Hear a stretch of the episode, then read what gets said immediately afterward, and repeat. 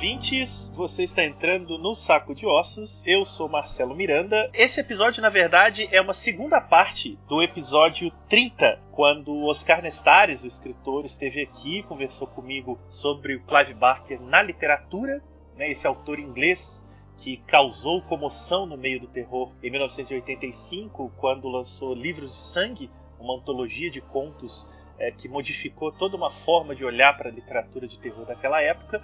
Enfim, quem quiser ouvir um pouco mais sobre isso, vá ao episódio 30 do Saco de Ossos. Mas aqui hoje a gente vai conversar sobre Clive Barker no cinema.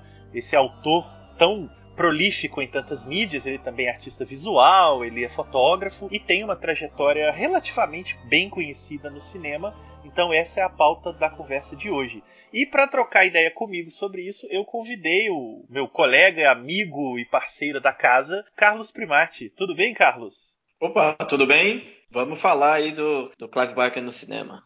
Isso aí. Carlos, antes você já esteve aqui, a gente já conversou sobre Mujica, já conversou sobre a Amicus, mas pode ser que o pessoal tenha caído nesse episódio atraído pelo Clive Barker e não tenha ouvido os anteriores. Então eu queria que você se apresentasse brevemente dentro dos seus trabalhos aí de terror? Bom, eu sou crítico, tradutor, editor e principalmente pesquisador de cinema de horror, ou seja, sou muito curioso, muito interessado, muito apaixonado pelo gênero como um todo, né? Principalmente o, cinema mesmo, que é onde eu me sinto mais à vontade. E aí, desde uh, de meados da década de 90, estou pesquisando o gênero aí, e minha formação ali adolescente, obviamente, eh, teve um papel muito importante, o Clive Barker, principalmente no momento que eu assisti o Hellraiser. Né? Então eu sou uma cria aí do, do Clive Barker dos anos 80, anos 90, e desde então é, fui expandindo é, o meu interesse e minhas pesquisas. Maravilha! E se você aí tem na sua estante uma edição de Candyman lançado pela Dark Side,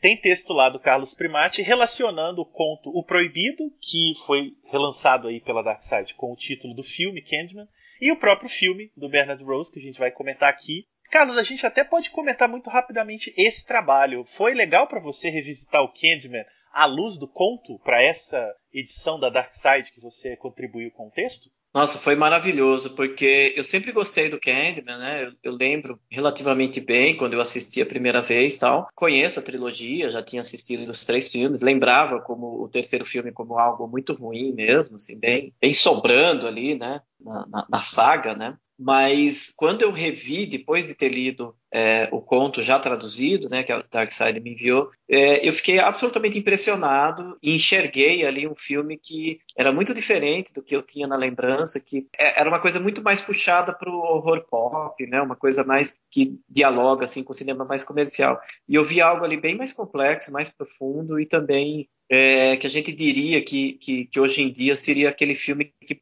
ia render vídeos de final explicado, entendendo Candy, né?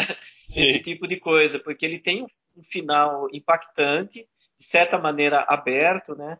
E, e, e muito cínico até, né? Porque é, ele acaba tratando o tema principal, que é a, a, origem da lenda urbana, e transformando num, eh, num, num círculo vicioso de, de, novas lendas urbanas, de novas criações sobrenaturais, né, que fora do nosso controle, assim. Foi uma experiência ótima. Eu adorei escrever. Eu espero que quem leia é, considere ali é, como uma possível expansão né, da experiência de ler o conto. Gostei muito do conto, mas eu acho que o, que o filme expande de uma maneira muito inteligente, né? Porque geralmente você pega uma obra ali que é, é originalmente é, relacionada a um cenário específico ali na Inglaterra, e daí você leva para os Estados Unidos, porque você considera isso mais comercial, né, ali dentro do processo de produção cinematográfica americano, tal, daí você já imagina, ok, agora vão entrar as concessões, vão transformar num fenômeno pop, mas não, ao transferir para o cenário nos Estados Unidos, acho que o filme ganhou várias camadas ali, muito interessante, incluindo a, a, não só as classes sociais que tinha no, no original, mas uma camada muito mais intensa de, de racismo, né, e, e, de outras questões que, que hoje em dia estão ganhando força de novo com a refilmagem anunciada, tal. Então eu acho que é um baita de um filme, eu acho que é, que é um, uma boa maneira de, de, se conectar ali com os anos 90, do, sem ficar só no, no, no pop, né, no cinema ali mais evidente. E o motivo desse programa duplo de Clive Barker aqui no Saco de Ossos é porque justamente a Dark Side está relançando no Brasil a coletânea original dos livros de sangue. Né? Ela lançou o volume 1 recentemente e promete lançar os outros cinco volumes, né? uma longa coletânea de 30 contos compilados em seis volumes. A gente detalha isso com Oscar Nestares no programa anterior, como eu já falei. Mas a questão aqui é que, diferente, por exemplo, de uma grife como Stephen King, o Clive Barker não é um autor facilmente encontrável nas livrarias. É muito difícil achar livro dele, com exceção desses lançamentos da Dark Side, como Candyman, como eles lançaram também o Evangelho de Sangue e lançaram Hellraiser, né, também usando o título do filme. Mas no cinema também não é um autor tão cultuado, tão pop e tão presente quanto o Stephen King, né? nem nas adaptações e no caso do Barker também nem como diretor. A gente vai falar aqui, ele dirigiu três longas metragens. Antes da gente entrar um pouco na trajetória dele, eu queria já perguntar para o Carlos o que você acha que faz com que o Clive Barker nunca tenha se tornado essa grife como é o Stephen King. E eu estou citando só o Stephen King por um motivo muito óbvio, né? É muito famosa a citação do King de que o futuro do horror era Clive Barker. Né? Quando os livros de sangue foram lançados, o King já era um autor premiado, já era um autor muito conhecido, adaptado, ele já era um fenômeno. E ele deu essa chancela de o futuro do horror para o Clive Barker. Então existe uma ligação direta entre os dois. O Mick Gary já filmou um longa-metragem com um episódio adaptando a história de um e adaptando a história do outro, que é o Quicksilver Highway. Então existe um caminho aí paralelo, né, em termos de nome, mas não existe um paralelismo em termos de inserção no imaginário do horror. Você tem alguma ideia sobre isso dentro de tudo que você já passou vendo os filmes? É, como é que você vê essa, esse lado um pouco obscuro do Clive Barker no cinema? Olha, eu tenho é, opiniões sobre praticamente tudo que você falou, né? Porque eu, eu, eu fui vivendo, né, o, o crescimento desses dois realizadores, principalmente o, o Stephen King, que eu acompanhei mais de perto a produção literária e também os filmes. Mas eu começo por essa frase. Essa frase é bem curiosa, né? Que é aquilo: é, eu vi o futuro do horror e ele se chama Clive Barker. Né? E a história que se conta é que o Stephen King nunca disse essa frase. Algum publicitário é, inventou e botou lá. Só que quando aquilo foi divulgado e, e, o Stephen King viu aquilo, ele falou: Eu não falei isso, mas eu concordo. então essa chancela veio né, de, uma, de uma maneira indireta, mas acabou valendo. E vale lembrar, apenas como trivia mesmo, que o Clive Barker faz uma pontinha no Sonâmbulos, né, que é um roteiro original do Stephen King, dirigido pelo Mick Garris. Então, essa questão de eles é, serem autores, rivais e amigos, né, acho que tem muito mais uma ideia ali de que eles estão construindo né, uma, é uma trajetória para o horror até dentro do cenário do entretenimento pop e tal. Claro que é, é, muito comum a gente ver gente se manifestando, ah, eu gosto muito mais do Stephen King do que do Clive Barker ou, ou vice-versa, mas não existe, até onde eu consigo detectar, assim, uma rivalidade entre eles. É, muito pelo contrário. Teve um determinado momento que o Clive Barker era mania ali, né? Ele saía em capas da Fangoria, né, que é uma revista de, cinema de horror do mundo, assim, com frequência, porque ele virou esse fenômeno. Mas sem dúvida, é, não tem comparação com Stephen King, né, em termos de quantidade de filmes, que já tem mais de, de 100 filmes baseados em Stephen King, né, já está nos três dígitos. É, fora contar séries, séries, e derivados, né? Séries de TV, minisséries. Ele escreveu para todas as plataformas possíveis, né? Ele, ele foi um dos caras que fez um dos primeiros é, livros para eles chamavam de Glass Book, né? Que era espécie de iPad, assim. Então, o, o, o Stephen King é um fenômeno mesmo. O Clive Barker, ele, eu não enxergo ele como um fenômeno de mídia, mas sim como um autor sublime, né? um dos maiores nomes do horror aí, do, do metade do, do, século XX, né? metade ali final do século XX, né? a partir dos anos 80, e hoje em dia mais sendo redescoberto do que necessariamente produzindo. Né? Então não tem como diminuir o impacto do Clive Barker e a importância dele, e é muito natural quem se aprofunda na obra dele considerar ele muito superior ao, ao King e, e, etc. Mas, olhando exclusivamente para o cinema e tentando entender como que funciona essa, digamos assim, essa fruição é, em meio a um, a um público de massa, né, que, que, é o consumidor de cinema de terror. Eu diria que o, o, Stephen King ele tem uma fórmula que eu acho bem honesta e, e funcional, que é uma coisa mais melodramática, mais ligado ali a traumas de infância, e personagens que tentam fazer as pazes com o passado e acabam é, enfrentando monstros que são metáforas né, dessa, dessa trajetória, que muitas vezes passa por bullying, passa por o valentão da rua que, que queria te dar porrada e você achava que, só, que você ia morrer. É, isso tem no Conta Comigo, tem no It, tem no Carrie, né? A gente sabe que isso é uma fórmula do Stephen King. Muita gente que lê o King reclama dessa coisa melodramática tal. Mas eu enxergo no, na, na, obra do Clark Park como um todo, principalmente o Hellraiser, né, que é algo muito impactante, uma proposta muito mais doentia, muito mais perigosa, muito mais ousada do que o Stephen King, porque ele mexe com muita sexualidade, com muitas perversões, com muitas ideias de você abrir dimensões mágicas e sobrenaturais por causa da, do, da sua ânsia de ter um conhecimento proibido, né? Então eu acho que isto posto, né, você tirando as, questões icônicas, né, do pinhead, gerar um belo de um bonequinho, dos posters ficarem bonitos, aquela caixinha, né, que é a configuração dos lamentos, né? É, aquilo é um objeto esteticamente é, impactante, muito bonito. Você tirando tudo isso, o, o Hellraiser ele não tem os elementos pop suficiente para você criar uma analogia com uh, os filmes de sucesso do Stephen King,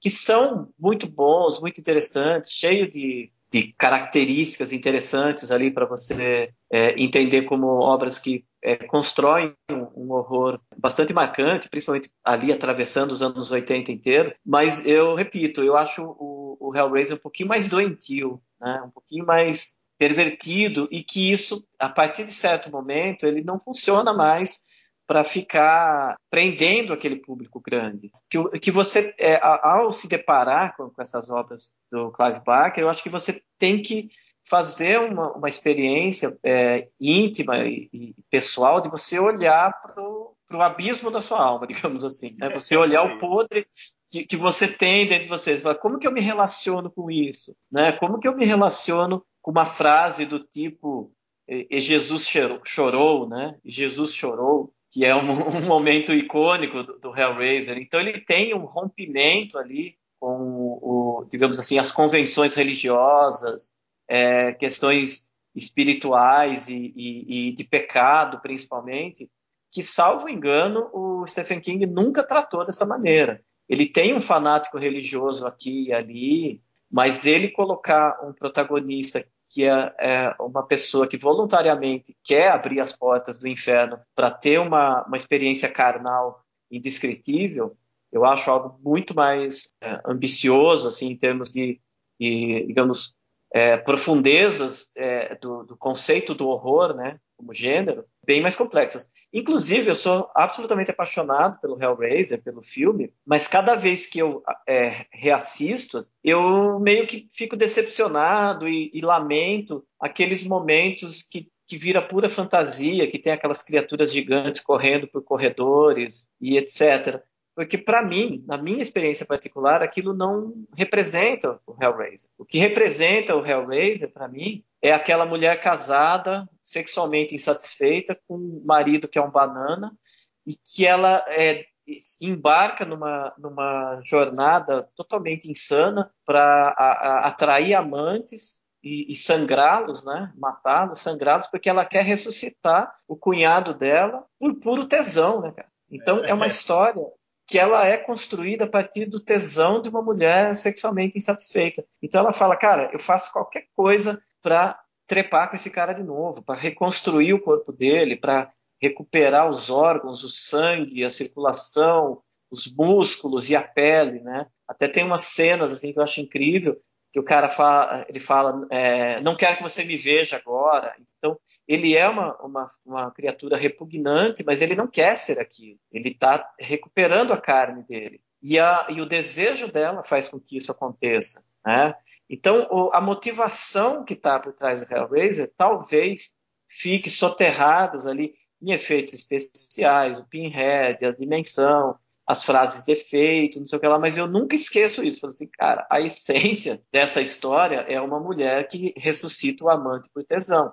Então é uma história sobre sexo, é sobre perversão, sobre necrofilia, qualquer tema que você quiser puxar para esse lado. Fora as questões ímpias, né? A, a maneira como ao longo do, do, do ciclo de filmes as figuras é, cristãs vão sendo subvertidas e até digamos assim, ofendidas, né? Então são coisas que o, Stephen King não tocaria simplesmente porque ele, sendo um americano, ele automaticamente tem alguns valores ali que ele vai preservar como simplesmente de, de maneira automática, né? Clive Barker é inglês e a gente sempre olha para os ingleses como aquele povo que atravessou a era vitoriana tendo na cabeça que o sexo é errado, o sexo é, pe é pecado, o sexo é uma transgressão, a rainha Vitória vivendo ali uma, um, uma viuvez que não terminava nunca, o sexo passou a ser vergonhoso né, para a população inglesa.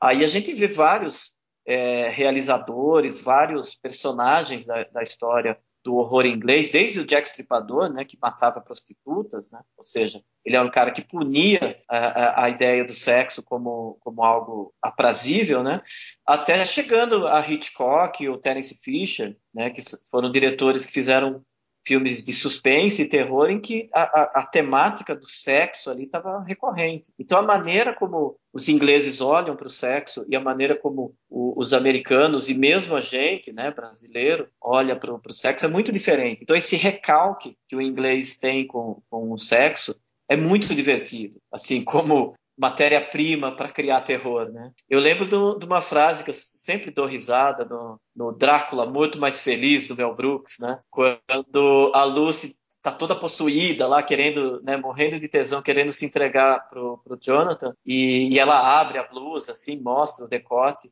Ele fala: "Mas Lucy, eu sou inglês." Então o Mel Brooks ele identifica ali, cara, o inglês tem problemas com sexo. E o que, que você faz quando você tem problemas com o tema? Você não para de falar nele, né? Então, o Hitchcock era isso. Ele não trata o, o, sexo como uma coisa natural e que faz parte da vida. É um grande problema que a gente tem que abordar. É, e como até relacionado a isso, né, o Clive Barker sempre trata de degeneração do corpo, que também tem a ver com essas questões de até onde o corpo pode ou não ir. E isso está muito presente nos contos, nos romances e nos filmes. Né? O Hellraiser, basicamente, como você bem descreveu aí, é sobre esse corpo que deixa de existir, mas passa a existir de novo de uma maneira um pouco, um pouco inorgânica. Né? No cinema, ele tem uma trajetória curiosa como realizador, porque nos anos 70 o Barker estava trabalhando mais com teatro. Eu também comentei isso com o Oscar no, no programa anterior. Provavelmente escrevendo ali nos intervalos das centenas de peças que ele trabalhou, fez dramaturgia, escreveu, dirigiu, ele devia estar escrevendo os contos que nos anos 80 ele lançaria como livros de sangue. Mas em 73 e em 1978 ele fez dois curtas experimentais, um chamado Salomé e o outro chamado The Forbidden, que coincidentemente é o mesmo nome do conto que vai originar o Candyman, mas não tem nenhuma relação.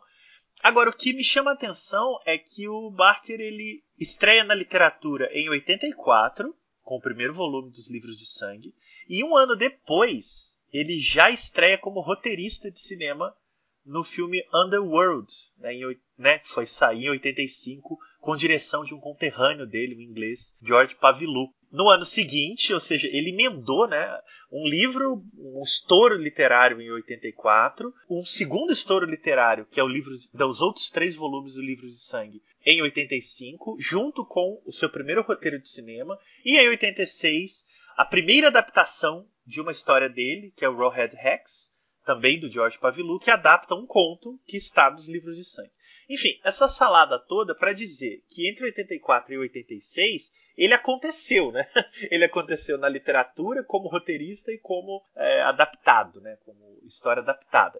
Agora, Carlos, aí é que eu te coloco na conversa, porque eu só estou aqui para te colocar em situações complicadas. Ele não gosta desses dois filmes do George Pavilou, e o que vai levar ele ao Hellraiser. Mas eu queria que você comentasse é, o, o que, que você pensa desse comecinho dele no cinema. Foi de fato um começo difícil, complicado, ou foi a vaidade do autor que não gostou de mexerem com a obra dele e resolveu ele mesmo assumir isso daí? Bom, eu, eu olho primeiro de tudo pensando nessa questão da comparação com, com Stephen King, né, que é justa e inevitável, mas a gente já vê como algo completamente diferente, né? Na década de 70, justamente em 73, o Stephen King estava ali escrevendo os primeiros romances, né? Que depois chegaram às telas, lá o Carrie, a Estranha, etc. É, e o Clive Barker já estava numa pegada completamente diferente, como você falou, fazendo teatro, né? Aí ele fez esses curtas em 8mm e 16mm, os, os filmes são em preto e branco, alguns usam é, imagens negativadas, né? não tem diálogos, nada. Ele já forma a trupe dele ali, porque já tem o Peter Atkins, tem o Doug Bradley, né? tem a galera ali que já acompanha ele há muitas e muitas décadas. Como curiosidade, vale dizer que o, o Salomé ele chegou a exibir ali em sessões especiais, assim, mas o The Forbidden ele só montou para o lançamento em VHS nos anos 90 de uma distribuidora chamada Redemption. Então é, é um filme que só ganhou vida porque foram atrás dele e falaram, ah, então vou montar aqui, dar um, dar um acabamento tal. Enfim, são peças é, históricas assim de colecionadores que são experimentais, né? A galera que curte o Barker costuma ver isso e acha muito legal, mas não é, é uma obra com intenção de ser exibida e, e ter uma reação crítica do público. Tal. São é, trabalhos totalmente experimentais. Eu não sei o que, que, ele tinha na cabeça, se era só um desejo de produzir ou se ele realmente imaginava que estava entrando para o cinema. Né? Sobre o, o Underworld e o Rawhead Rex, é, eu não gosto muito do primeiro, eu acho ele um pouco mirabolante demais, é, conspiração, essas coisas eu costumo não gostar muito desse tipo de filme, né, que no Brasil foi Subterrâneos, a Revolta dos Mutantes. Coisa, eu, eu, acho que forçando muito, assim, a gente consegue criar o, uma conexão com o Nightbreed, né?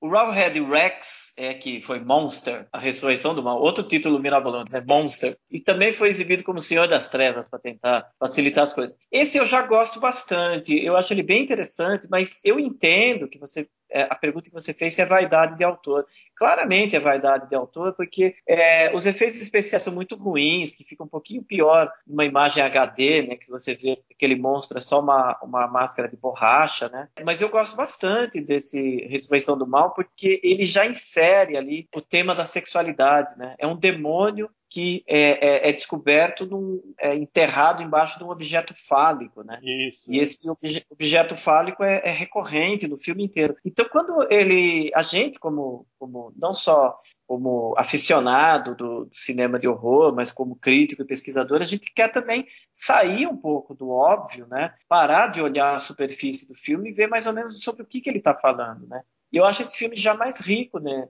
Nesse sentido, de você conseguir encontrar um conteúdo ali. É, eu não sou é, esse tipo de crítico, eu sei que você também não é, Marcelo. De você olhar e falar, nossa, os efeitos são muito toscos, nossa, que monstro mal feito tal. Eu vejo ali muito mais um, um desejo de, de querer se, se, produzir algo diferente, criar uma obra original, né? Do que necessariamente o efeito é trash ou o efeito é, é vagabundo ou não. Então eu, eu acho que esse filme ele é, ele é bem interessante. Ele pode ganhar, assim, uma sobrevida, né, de você olhar que o, o que o Clive Barker estava fazendo ali é, em 85, 86. A gente sabe que os roteiros são dele, então essa transformação do roteiro para o filme finalizado, a gente nunca vai saber exatamente como aconteceu, né? Mas, enfim, ele teve envolvimento com o filme. Não é que pegaram a obra dele lá e adaptaram a revelia, né? Então ele participou. Mas eu entendo, um artista, seja lá qual for, vai sempre reclamar um pouquinho que a obra dele não saiu exatamente como ele tinha imaginado. E eu revi o Rawhead Rex no ano passado. Eu já tinha visto lá nos nossos idos tempos de VHS, zero senso crítico. E revi recente, já tendo lido inclusive o Com.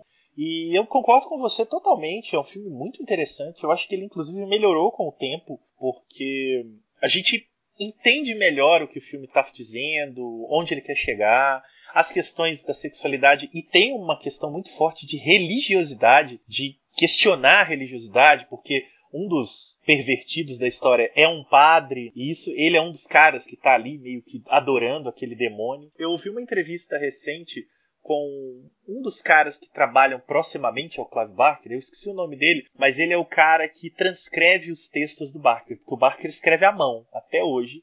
E esse cara é o cara que digita os textos dele. Então, é um cara realmente muito importante. E ele conta que uma das insatisfações do Barker com a adaptação do Rawhead Rex é justamente a figura do monstro. Porque, de fato, é um efeito muito ruim, ele atrapalha o filme. É, o filme não, não se compromete nesse sentido, como você falou, mas quando o monstro aparece, há uma queda de, de impacto visual, porque o monstro é muito ruim. E ele dizia, né, esse cara conta que o Barker não gostava porque o monstro era para ele muito genérico e na descrição do conto, claramente o Barker descreve o, o personagem, o monstro, o demônio, como uma espécie de glande gigante, sabe? Esse Rawhead Rex é uma cabeça de pênis assim. e ele, não, e ele não via isso no filme, ele achava que isso destruía todo o sentido, é, né, o sentido provocativo, sexual, antirreligioso da história. Ele achava que tinha virado só um monstro de borracha. É bastante coerente, né? Não, completamente. É, ele é bem é, viril, né? ele é bem brutal, ele é bem um agressor sexual, mas não parece uma glande gigante. Né? Exato, é. E o parceiro dele aí nas escritas é o Stephen Jones, né? Sim, sim, é o cara que transcreve, é isso mesmo. Eu vi uma entrevista muito legal dele, na, acho que no Shockwaves, né, o, o finado podcast. O, o Stephen Jones editou aquele A Z of Horror, do Clive Barker, que é um livro referencial, assim. Ele pegou a série TV que o Clive Barker fez e transcreveu, né? A, a, a vida desse cara é transcrever material do, do, do, Barker. Ele, ele, é o verdadeiro autor do Barker, né? O ghostwriter literal, assim, é o cara que escreve o Clive Barker. Exatamente. Mas assim, assim é, é, eu acho importante é, a gente nunca perder de vista que nós, como espectadores, nós só temos acesso ao produto final, né, cara? Então, o que se perde aí na, na transposição, né? Você olha um monstro mal feito, às vezes tem uma história de por que, que ele é mal feito, às vezes é, essa questão de mal feito é subjetiva, tal, né? Então eu acho que, o, que o, também você vê um filme aí em inglês de 1986, na época em que, salvo engano, assim, não, não tinha uma produção inglesa é, ativa né, no gênero do horror, não tinha grandes realizadores naquele momento. Você vê o Clive Barker surgindo ali como, é, digamos assim, até modestamente como um roteirista e depois se transformando num cara mais evidente. Eu acho que é um objeto de absoluto interesse. Ah, naturalmente. E eu acho que as falhas, eu gosto de defeitos em filme, porque a gente enxerga o processo criativo, né? A gente vê onde, onde deu errado. Então eu acho interessante, isso me interessa bastante. Em 86, quando o Rawhead Rex chega aos cinemas, é o ano que ele publica a novela Hellbound Heart, que vai gerar depois o filme Hellraiser. George Pavilu, até onde eu sei, era amigo do Barker, uma pessoa próxima, né? não sei o nível de amizade deles, mas ele é né, deixado de lado ali, é, porque o Barker não fica satisfeito com as duas versões de filmes do Pavilô, e ele próprio assume a direção da adaptação do Hellbound Heart em 87, quando sai, enfim, Hellraiser, que é o terceiro filme com roteiro do Barker e o primeiro que ele dirige. Ele dirige, talvez produza, eu não me lembro, e obviamente escreve tanto a novela original quanto o roteiro. Hellraiser, bom, acho que você falou bastante dele aí no começo, mas eu acho que ele vai merecer um bloco à parte, porque vai inaugurar uma franquia. Não sei se o Barker tinha essa intenção original. Quem leu a novela, que foi lançada aí até pela Dark Side, sabe, o conto ele é relativamente simples, ele tem poucos personagens, ele tem poucos acontecimentos, é tudo muito contido, né, num único ambiente. Se você lê a novela esquecendo que ela gerou uma franquia gigantesca de quadrinho, de 10 filmes e de um monte de coisa, é muito difícil detectar na novela original um universo tão grande quanto o que foi expandido depois do filme. Não parece estar lá esse universo imenso que o Hellraiser gerou a partir do primeiro filme. Mas enfim, gerou, esse universo existe, as pessoas idolatram toda essa trajetória do, do Hellraiser, né? Criou aí um ícone do terror, que é o personagem interpretado pelo Doug Bradley, conhecido como Pinhead, que é um nome que reza a lenda, o Clive Barker também não gostava muito, mas depois adotou e adaptou, e isso tudo nasce em 87.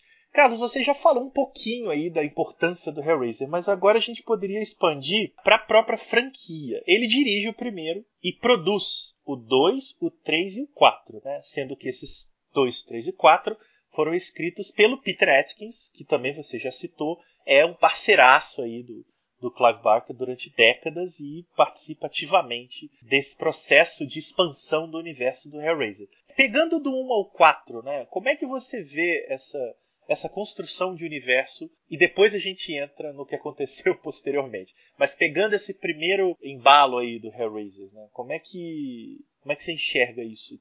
Bom, é, primeiro de tudo, a gente está nos anos 80, né? Então é uma época em que é, a continuidade dos filmes de sucesso, vamos falar exclusivamente de terror para a gente não se perder, né? Mas ela é, automaticamente se, se desdobrava em outros filmes, em outras é, franquias, em outros spin-off, seja lá o que for. Porque é também a época em que as videolocadoras estão em polvorosa ali, né, em, franca, em franca ascensão tal. Então, é, um filme que não tinha uma carreira ou que não fosse lançado diretamente do cinema, ele ia ter uma vida ou uma sobrevida em vídeo. Né? Então você fazia um lançamento em cinema, mas estava de olho ali no mercado de vídeo. Então, ao invés de você consumir um Hellraiser, né, você ter um filme ali e falar, pô, baita filme impactante, né? Que, que obra original, única, não. Você já enxergava a, a possibilidade daquilo se transformar numa franquia. Também é uma época dos ícones, né?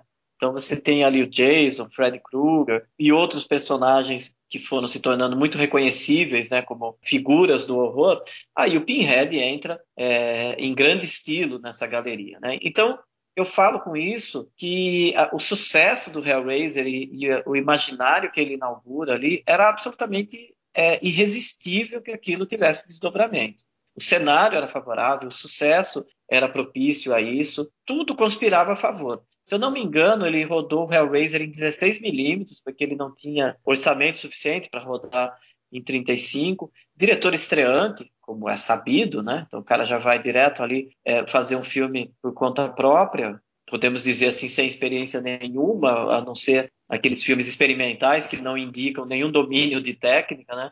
Eu acho que tudo que está que, que tá dentro desse filme é, e o, e o impacto que ele causa já configura a criação de um universo a ser expandido.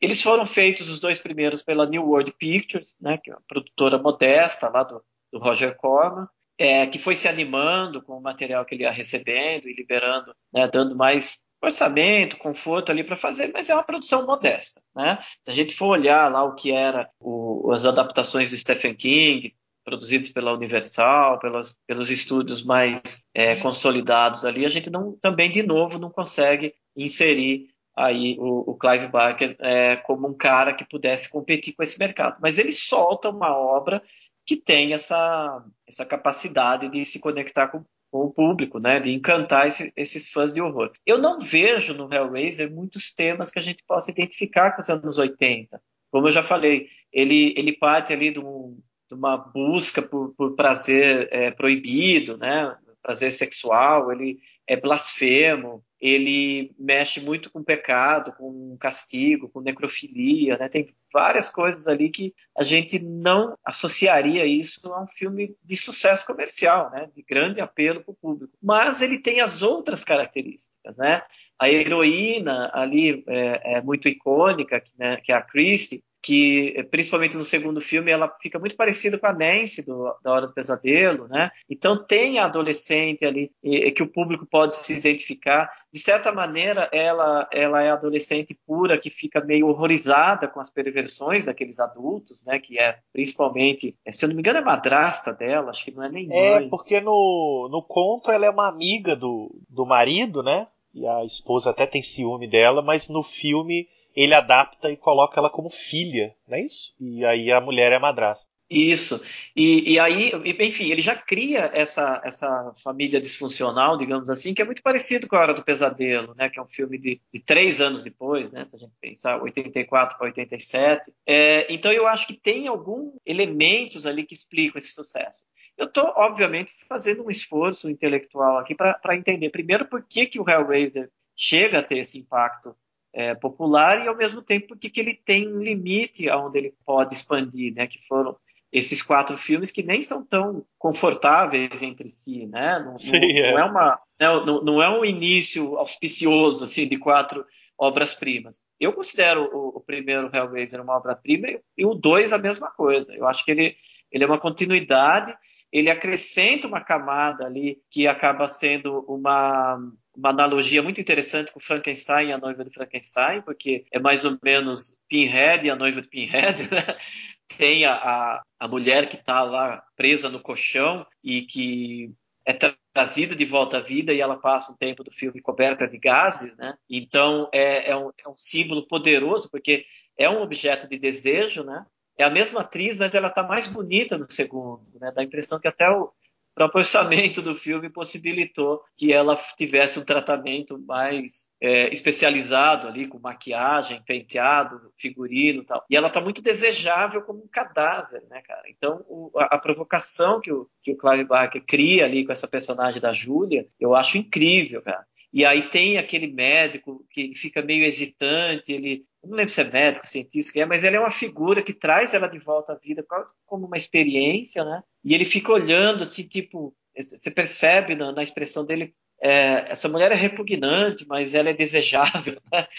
e, e, e, ela é super dominadora, né? Porque é como se ela voltasse dessa, dessa experiência no além como muito mais é, perversa, né? Muito mais dominadora, tal. Então eu gosto muito desses dois primeiros. Eu acho que quem se aventurar a, a, ver os dois numa dobradinha assim não vai ter momentos eh, de queda, eu imagino. Mas eu acho que aos poucos, é, para a sobrevivência da, da, franquia, daqui a pouco a gente fala dos próximos filmes, os, os filmes foram se, a, se adequando muito mais a um conceito de pecado e castigo do que originalmente talvez o Clive Barker tivesse pensando. É, eu não vejo muito uma questão moral ou uma necessidade de deixar claro que essas transgressões precisam ser punidas. Eu acho que é muito mais um filme, é, principalmente o primeiro, de você provocar assim, tipo, existem dimensões de prazer que você não consegue nem imaginar. Tanto que é avisado a todo mundo que se aposta daquela caixa lá, fala assim, você realmente está disposto a, a, a, tipo, sacrificar sua alma, sua existência, sua carne, seja lá o que for, por esse prazer? E a gente vê uma questão hedonista mesmo, assim, de tipo, não, cara, a, a minha vida não, não vale nada em comparação ao que é prometido em termos de prazeres carnais ou de, né, de conhecimento, de, de, sabedoria oculta, seja lá o que isso signifique. Eu gosto muito dessa questão abstrata e o fato de que é, aquilo oferece uma satisfação que, que você não consegue de maneira convencional ou humana. É uma transcendência mesmo corpórea, né? sexual e, e se é espiritual é assim abrindo os portões do inferno. Tanto que essa ideia que, que a franquia aproveita de maneira mais ou menos clara, é que cada personagem que se sujeita a isso, ele abre é, portais para demônios pessoais, né? Então esses, esses cenobitas vão crescendo, né? Essa galeria de cenobitas aumenta a cada filme e também nos quadrinhos e todas as expansões, porque cada personagem abre um, um portal para um, um demônio pessoal. Então essa ideia de que suas transgressões sejam elas religiosas, morais, né, é, éticas, seja lá o que for, elas vão se aproximando desse inferno que é pessoal, né? não é necessariamente um conceito ali cristão, católico, mas a ideia de que você atrai é, esses seres perversos e, e, sobrenaturais que vão te acompanhar por causa das suas transgressões. Aí no terceiro, é, eles já partem para uma coisa totalmente pop, aí sim o Clive Barker como produtor executivo, no caso, né, ele acaba inserindo uh, o, o, Hellraiser num cenário que era mais convencional. Tem ali é, é, um cenário urbano, Nova York, toca ali rock gótico, né? Tem um diálogo muito próximo com a cultura pop daquela época. E o Pinhead passa a ser muito mais um, um símbolo, né? Uma figura que é revivida ali, mas já é uma coisa mais genérica. E quando a gente chega no, no quarto filme, que é o Bloodline, a gente enxerga esse filme como uma obra problemática a partir dos créditos, né? Porque ele é assinado pelo Alan Smythe, que é uma figura que não é, existe. Já deu ruim ali. já deu ruim. Então ele foi dirigido pelo Kevin Eager, que era técnico de efeitos especiais, que foi promovido ali à cadeira de diretor, e, e tem um, um acordo entre os diretores né, sindicalizados nos Estados Unidos, quando um, um realizador, né, o diretor, não concorda com a versão final, né, com o corte final de um filme, ou, enfim, como ele resultou, né, e ele considera que a culpa não é dele, ele tem o direito de solicitar assinar aquele filme com pseudônimo coletivo, que é o tal do Alan Smith. Então, quando a gente vê que esse filme já tem uma assinatura ali de alguém que não quer se comprometer com o produto final, a gente já fica acende um alerta, tipo, olha, esse filme não é exatamente o que foi pensado. Mas em termos de, de imaginário, de franquia e de expansão de, de universo, todas essas coisas, ele cumpre é, exatamente o que se esperava naquela época, embora criticável até certo ponto, que é contar a história da origem daquela configuração de lamentos, né, que é aquela caixa enigma que invoca os cenobitas. Então, ele vai lá no, no século XVIII e explica como que isso surgiu, e de repente salta para o futuro, vai parar em 2127, né, numa estação espacial. E, então, ele é um filme que, que quando você olha para como eu já falei, para o cenário de uma franquia, você tem os dois primeiros Hellraiser que são ali conectados entre si, é uma história íntima daquelas pessoas, né, daqueles personagens ali envolvidos. Então é uma história muito intimista, é, contando a história desses personagens. Daí de repente no terceiro já vira essa coisa é, gótica urbana, né? Enfim, dialogando ali com o início dos anos 90. E aí essa o tal do, do filme Origem, né, que era inevitável fazer nessa época. Então, se a gente for considerar esses quatro primeiros filmes, né, como digamos o Hellraiser oficial, né, antes de se tornar uma franquia, porque tem o dedo do Clive Barker nos quatro, é interessante, mas é, ele tem todos os cacoetes, todas as falhas e também todas as virtudes é, que qualquer série que vá se estendendo demais tenha. Porque o compromisso de cada é, filme novo que você vai fazer numa franquia é apresentar algo diferente, pelo menos deveria ser isso. E esses filmes cumprem essa necessidade de apresentar o diferente. Só que vai, uma hora vai dar errado, né? Pois é, e acaba dando, né? Porque a gente está falando aí da franquia Hellraiser, que começa em 87, aí vai ter filme em 88, em 92 e em 96. E aí vai entrar no século 21, né, em 2000, com Hellraiser Inferno, e do Hellraiser 5 até o 8, tudo muda. Eu vou pedir que você fale um pouco sobre isso já já, mas eu quero apontar duas curiosidades aqui. A primeira é que o Hellraiser Inferno de 2000 é dirigido pelo Scott Derrickson, que talvez seja, depois do Clive Barker, o diretor mais conhecidinho aí de todos que dirigiram Hellraiser, porque ele estava aqui no seu segundo longa-metragem, mas ele ia ficar bastante popular no terror dirigindo O Exorcismo de Emily Rose, que muita gente aí viu, Sinister, cujo nome em português eu me esqueci, mas é um filme que repercutiu bastante também, e foi cooptado pela Marvel e dirigiu o filme do Doutor Estranho. Então ele saiu do mundo de Hellraiser para o mundo da, das magias do Doutor Estranho. Então é uma figura aí que estava lá nesse começo da derrocada da franquia. A segunda curiosidade é que os Hellraiser seguintes, de 2002, 2005, têm o mesmo diretor, que é o Rick Botta. Eu não faço a menor ideia de quem ele seja. Talvez o Carlos saiba ou não. Mas é o cara que mais dirige filmes da franquia. Ele dirigiu três, sendo que dois constam no mesmo ano. Isso aí nós vamos ter que entender melhor. Mas, Carlos, eu quero que você fale um pouco. Não precisa se preocupar em detalhar cada filme, não. Mas o que, que acontece de diferente a partir de 2000 com a franquia Hellraiser, porque tem um bastidor aí que altera completamente a própria existência da franquia, não tem?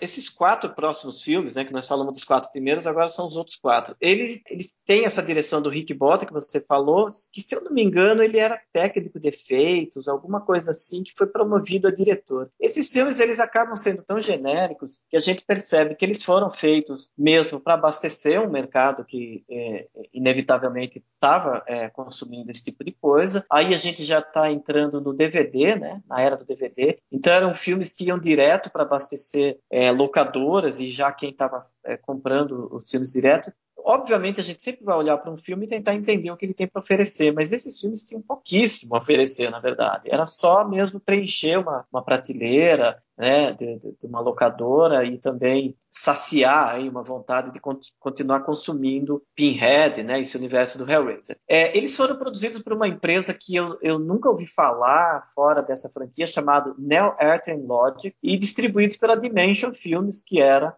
uma empresa muito em alta na época, né? Então já é a fase da Dimension junto com essa Neo, Art.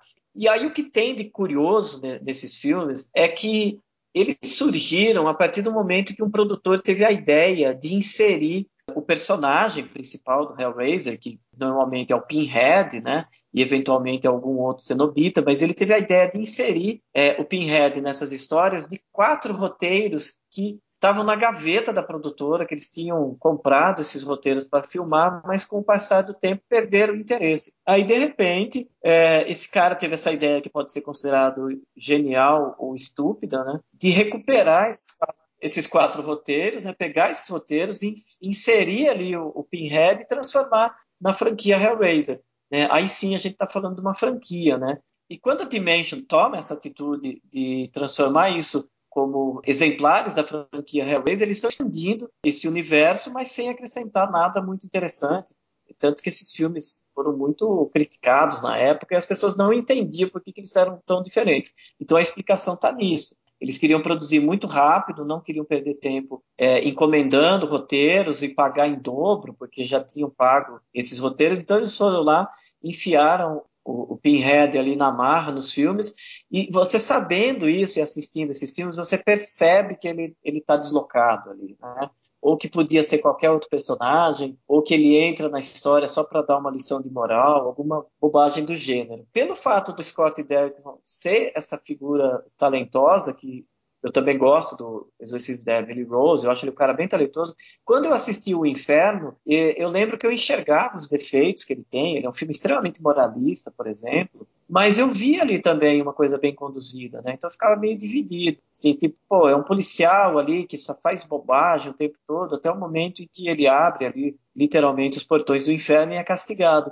Mas eu achava que, que era um filme que cumpria a função. Né? Hoje a gente pode olhar para isso e falar assim, bom, tem um cara competente ali é, cuidando da direção, por pior que seja o material que ele está trabalhando. Né? Então acho que tem um elemento humano ali é, que favorece muito. Mas no geral, esses filmes coletivamente eles são histórias de horror psicológico, né? De, que você acaba descobrindo ali que aquele personagem está vivendo numa dimensão é, sobrenatural ali, é, ou melhor, que aquele personagem está vivendo numa dimensão mental, ali, sendo perturbado por, por, visões ou por recalques ou qualquer coisa que, que habita muito mais um, um universo psicológico do que sobrenatural, né? E alguns são meio que suspense policial, que tem é, assassinatos em série, alguma coisa assim, e o Pinhead entra ali, meio que, que, que na marra nisso, né?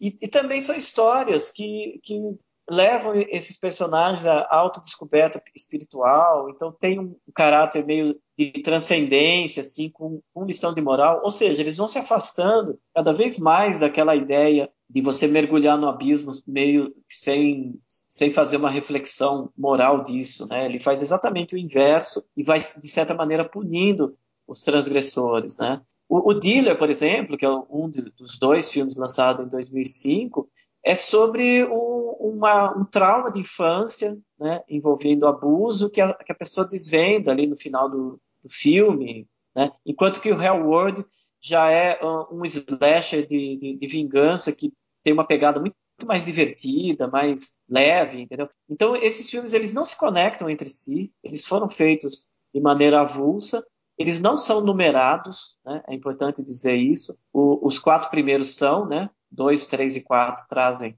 ali o número, mas quando vira essa franquia, eles são soltos, assim, a gente sabe a ordem só pela data de lançamento. Eles não têm conexão entre si. E aí eu vejo ali é, é, cópias muito pálidas de filmes como Seven, Silêncio dos Inocentes, mas enfiando Pinhead na história, como eu falei, e até mesmo uma coisa meio para o terror espírita, né, que, que, também é uma referência dessa época, o sexto sentido.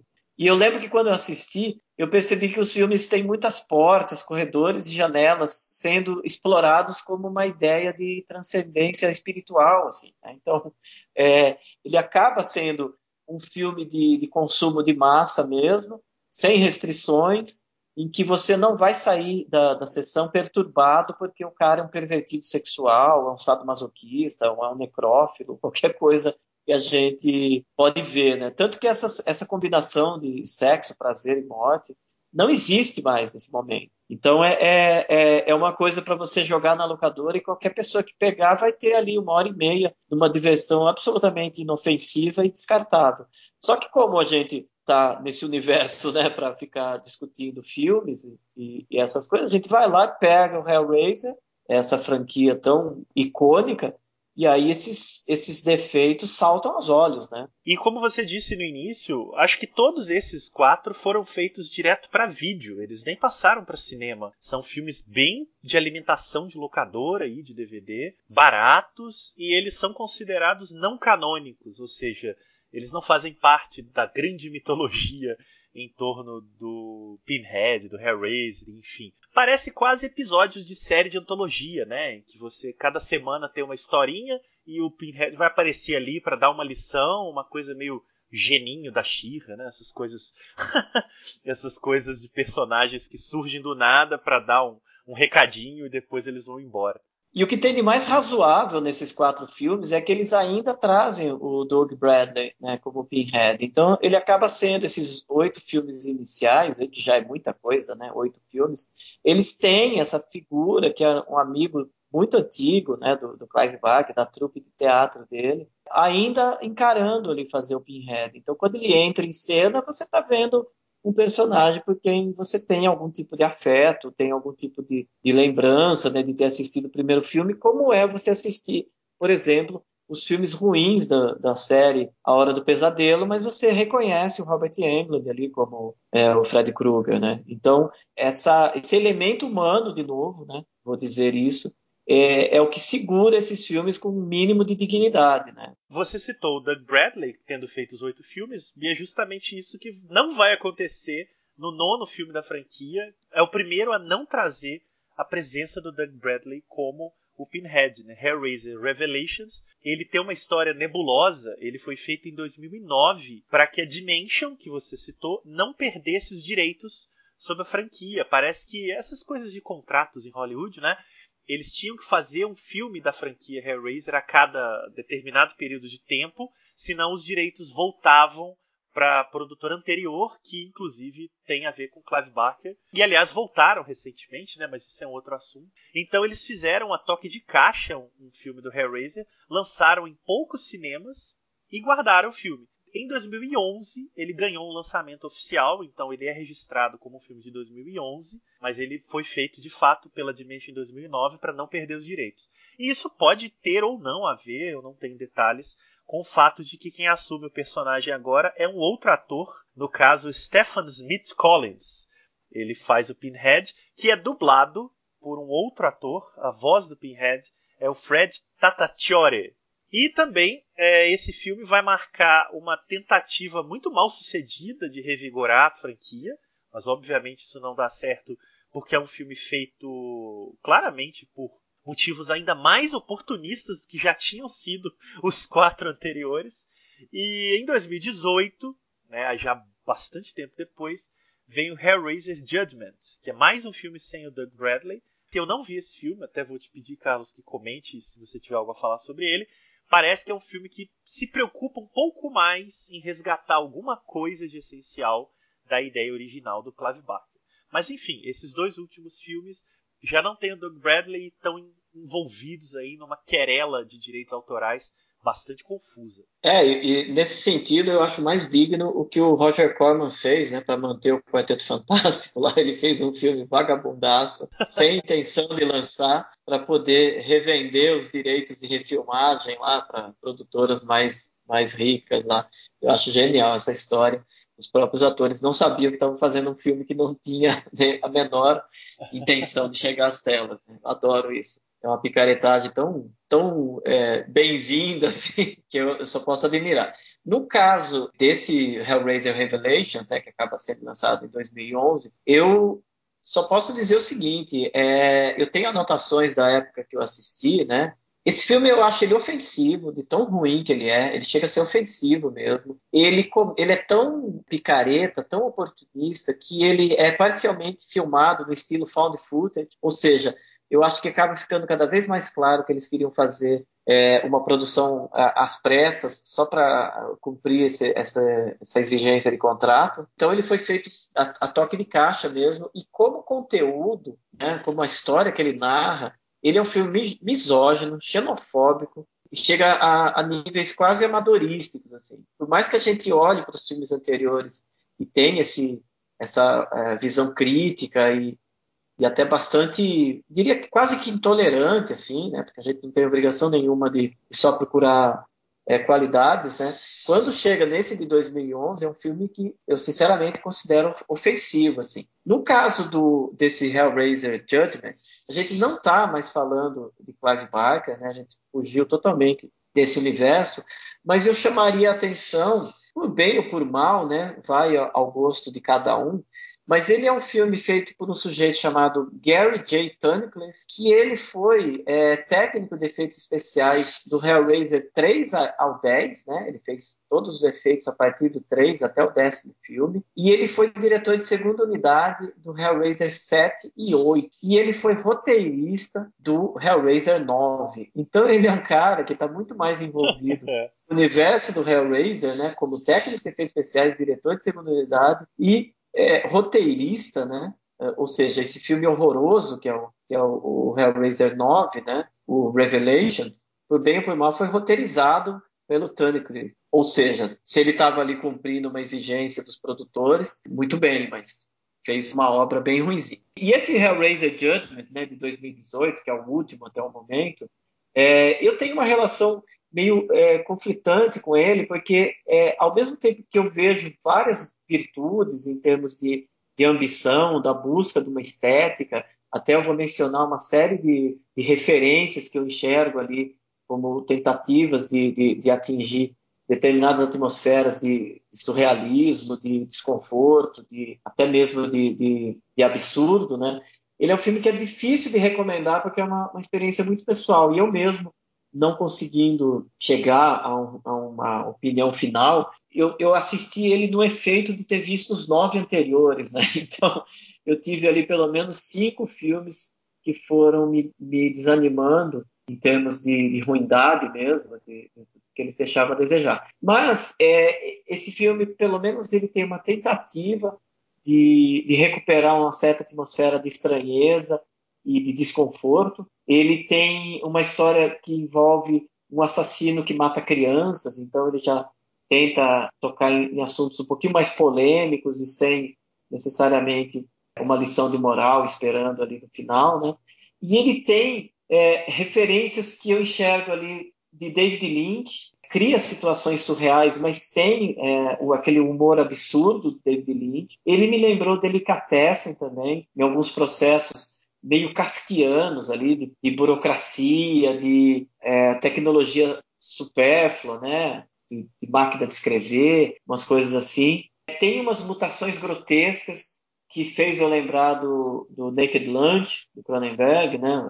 obviamente a versão do Cronenberg, Mistérios e Paixões, e até umas estéticas, assim, opções de, de fotografia, de iluminação, ambientação, cenários, né? que lembram automaticamente Jogos Mortais, né? aquelas, aquelas coisas meio de cenários com azulejos, com escatologia, que é uma mistura de Jogos Mortais com centopeia humana.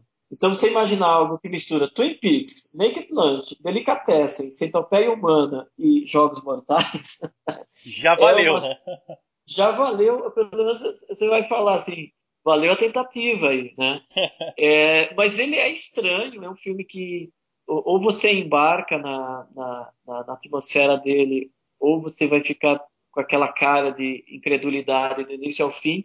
Mas eu confesso que eu a, a, abordei esse filme com um espírito tão é, positivo, tão a, aberto a, a novidade que ele pudesse é, trazer, eu me senti aliviado depois de cinco, digamos assim, caretices, né? Cinco é, filmes extremamente é, conservadores e até de certa maneira moralistas. Quando eu cheguei a, a, a esse Judgment, eu falei, ah, ok, existe aí um, um respiro, né, para talvez esse, esse, filme seguir. Mas eu imagino que ele foi muito mal recebido e que já, já existia uma absoluta desconfiança, né, em qualquer Hellraiser que surgisse naquele momento. E eu não lembro de, de impacto nenhum dele. Eu não lembro de reação nenhuma, é, nem para o bem nem para o mal. Então é um filme que passou meio de maneira nula. Tem gente que se surpreende que haja um Hellraiser feito dois anos atrás, de 2018, imagine só. Pois é.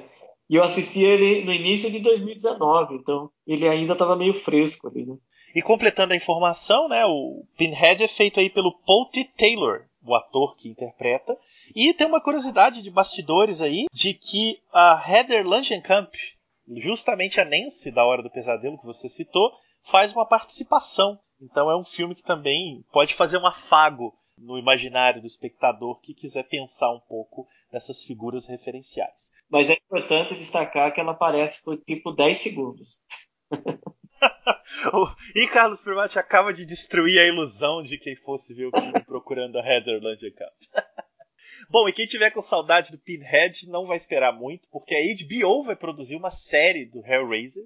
Eu não tenho muitas informações aqui para dar, joga aí no Google, o pessoal vai encontrar, mas o Clive Barker em pessoa está muito empolgado com essa adaptação e a HBO é um canal conhecido aí por suas é, qualidades técnicas e narrativas, então há uma chance da gente encontrar a mitologia do Hellraiser em breve com uma boa qualidade.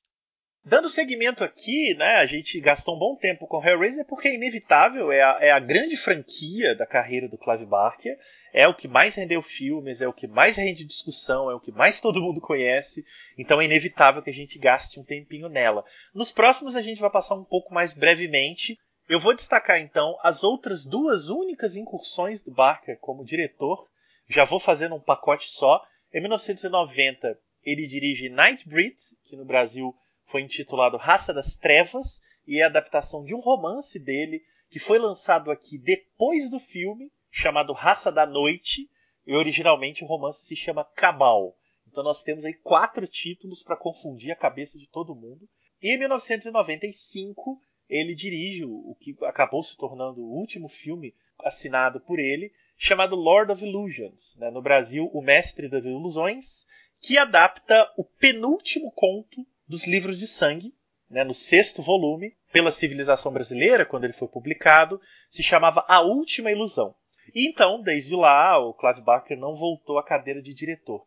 Carlos, esses dois filmes, eles têm uma coisa interessante, um pouco anti-Hellraiser no cinema, que é são tentativas do Barker fazer superproduções cheias de ação, efeitos visuais, monstros, universos paralelos e coisas mirabolantes, né? É, o que, que você tem a lembrar desses filmes e o impacto deles para a época? Assim? Olha, eu assisti todos esses filmes do, do Clive Barker na época que eles foram lançados, né? Então eu tenho essa lembrança da época e tenho tive a oportunidade de revisitar a, a filmografia dele inteira o ano passado, um projeto, né, uma palestra. Cara, o, eu nunca gostei do, do Nightbreed. Eu sei que é um filme que divide radicalmente, né, o público. Tem gente que é absolutamente apaixonado e tem aqueles que é, sofrem é, simplesmente de, de, ter que aguentar o filme até o final. Eu, infelizmente, na revisão, eu continuo nesse grupo. Eu sou do, também do grupo que não suporta o Duna, do, do, do David Lynch né? e tantos outros filmes assim que, que são de extremos. Então eu sou um pouco convencional nesse sentido. Eu entendo ali a tentativa do Clive Barker de, de criar esse diálogo, um filme muito mais de fantasia, com um universo muito mais fantasioso.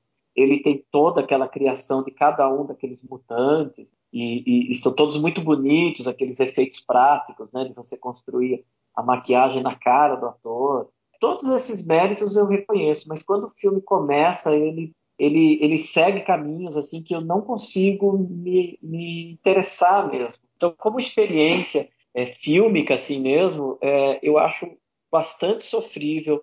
o, o Raça das Trevas. Mas, repito, eu sei que tem gente apaixonada, teve os quadrinhos publicados no Brasil na época é, pela editora Abril com razoável sucesso, porque eu lembro que era uma, uma série bem longa, de mais de 12 volumes.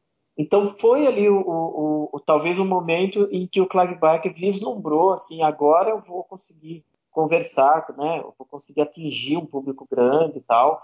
Tem toda uma polêmica em torno do, da montagem do filme, né? Que teria ali a, a uma montagem muito mais extensa e chegou a ser anunciada que que iam lançar. Eu não, não tive muito interesse em acompanhar, mas eu acho que ele é muito difícil para mim detectar o que aconteceu ali, mesmo que eu tente usar qualquer teoria crítica ali, se faltou experiência para ele, se tivesse um outro diretor ali, se de repente caísse na mão do, sei lá, do John Carpenter ou de qualquer cineasta ali que consiga dar um ritmo para uma história original, né, fora do comum, cheio de, de, de, virtudes, mas que, que não consegue cativar, na minha opinião. Ali. Então é, é muito difícil é, é, eu assumindo que o filme tem problemas é apontar o que, que poderia ser consertado ali. E tem até o que vale de curiosidade, mas mesmo isso no filme se dilui num, numa narrativa muito frouxa. Tem o David Cronenberg fazendo um papel bem interessante, né? A gente enxerga ali uma, uma ambição de chegar a, a algum tipo de, de cinema que fosse mais marcante, né, com essa chancela do Cronenberg, mas é legal falar também que o Cronenberg é um cara muito gentil, né, que ele aparece até no Jason X, né, que é outro filme yes. desastroso, né? então se alguém estiver precisando de um velhinho aí para um filme, considere o, o, Cronenberg numa pontinha. É, e esse filme ele era ambicioso, né, o, o Barker disse que queria ter feito uma trilogia de monstros, o Star Wars do mundo dos monstros. Mas não, não deu certo, teve esses problemas da montagem. Eu acho que o filme não rendeu o que se esperava e ficou pelo caminho. Porém, em breve, mais um produto do Clive Barker né, vai se tornar série. O Nightbreed vai ser produzido pelo canal Sci-Fi como seriado também, assim como Hellraiser na HBO.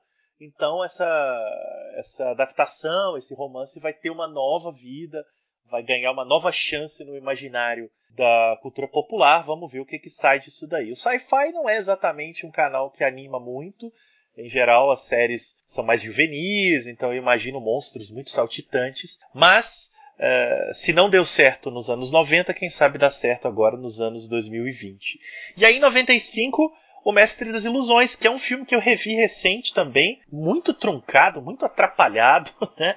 E tem um personagem Harry Damour, que é um detetive muito fascinante, ele lembra muito John Constantine, que surgiu inclusive mais ou menos nessa época nos quadrinhos, né, criado pelo Alan Moore, e é um filme que mistura policial com mundos sobrenaturais, magias e rituais. Esse você também tem algum distanciamento, imagino eu. Olha, bastante, viu? Eu, eu diria que talvez tenha sido mais sofrido rever o Mestre das Ilusões, porque eu lembro que eu vi na época e ele não me impactou. Eu falei, ok, hoje eu sou uma pessoa bem mais madura, então eu vou conseguir enxergar ali coisas para que vão me encantar, mas realmente ele é muito problemático. E eu lembrei à toa, completamente aleatoriamente, que eu pensei no Richard Stanley, por exemplo, porque ele tem umas cenas ali no deserto, né, de repente. É verdade, é verdade. E, aí você pensa, como que seria o, o, o Mestre das Ilusões dirigido pelo Richard Stanley? Você falou em detetive, em trama mirabolante, eu lembrei do Coração Satânico, do Alan Park. Sim, Alan Park. E, então, é, é, talvez a gente esteja chegando uh, muito modestamente, né, que somos só nós dois aqui batendo papo, mas chegando à conclusão de que o, o Clive Barker tem uma limitação, ou teve, né, nesse período, uma limitação como diretor, né, que talvez ele tivesse uma coisa na cabeça dele, que ele ia atingir ali um, uma atmosfera, ou conseguiria criar uma narrativa sedutora o suficiente para você ficar ali envolvido com aquilo mas eu me sinto, como você falou, é, distante do filme?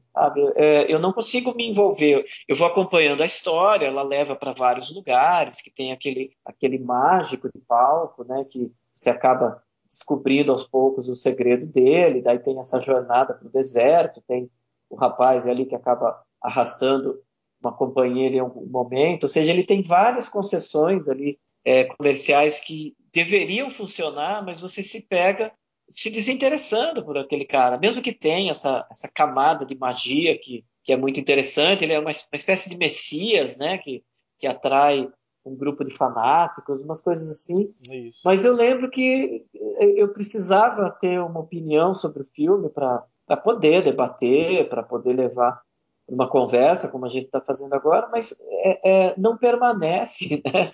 Assim, uma coisa que que mesmo você não entendendo direito a história, é, é, tem aquela, vamos repetir esse termo de novo, né? Tem aquele horror cósmico, né? Aquele, aquele sublime que é atingido num determinado momento e que você fala isso é uma obra especial, né? Ele parece um filme burocrático, truncado, como você falou. O protagonista era um astro da TV, né? Que era o Scott Bakula. O que, que você vai, pode dizer, né? Que relação que você tem com aquele personagem? Não é uma pessoa é, carismática. Eu não, não lembro de entrevistas na época do Clive Barker ou posterior falando alguma coisa sobre elenco, né? Mas às vezes até o elenco te, te puxa para baixo.